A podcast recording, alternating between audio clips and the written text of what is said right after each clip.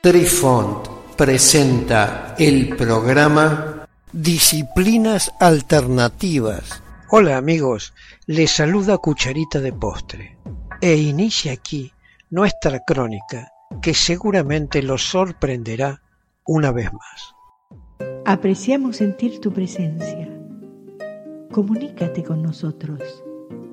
Hazlo, Hazlo. vía Twitter en arroba trifón-media. Hola, soy Besitos de Sol. En el programa de hoy escucharemos Multiverso. Teoría de la inflación cósmica. Resolución incongruencias Big Bang. ¿Cómo resuelve la teoría de la inflación estos problemas? El problema de la planitud. Imagina vivir en la superficie de una pelota de fútbol, que sería el símil de un mundo bidimensional.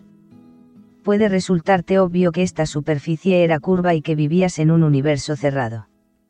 Sin embargo, si ese balón se expandiera al tamaño de la Tierra, te parecería plana, aunque todavía es una esfera en escalas más grandes. Ahora imagina aumentar el tamaño de esa bola a escalas astronómicas. Para usted, parecería ser plano hasta donde pudiera ver, aunque podría haber sido muy curvo al principio. La inflación estira cualquier curvatura inicial del universo tridimensional hasta casi la planitud. El problema de la planitud se resuelve porque el acto de inflación en realidad aplana el universo. Imagine un globo desinflado, que puede tener todo tipo de arrugas y otras anomalías. Sin embargo, a medida que el globo se expande, la superficie se alisa. De acuerdo con la teoría de la inflación, esto también le sucede a la estructura del universo. En el año 1980, el astrofísico Alan Guth propuso la teoría de la inflación para resolver los problemas del horizonte y la planitud. Aunque se necesitaron refinamientos posteriores proporcionados por André Linde, Andreas Albrecht, Paul Steinhardt y otros para que funcionara. En este modelo, la expansión universal temprana se aceleró a un ritmo mucho más rápido de lo que vemos hoy. Tres tipos de universo. Existen tres tipos de universos, que son representaciones simplificadas de la forma en que el espacio se curva naturalmente en el universo. Universo cerrado, donde existe suficiente materia en el universo para que la gravedad eventualmente supere la expansión del espacio. La geometría de tal universo es una curvatura positiva. Esto coincidía con el modelo original de Einstein sin una constante cosmológica. Universo abierto, donde no hay suficiente materia para detener la expansión, por lo que el universo continuará expandiéndose para siempre al mismo ritmo. Este espacio-tiempo tiene una curvatura negativa, en forma de silla de montar.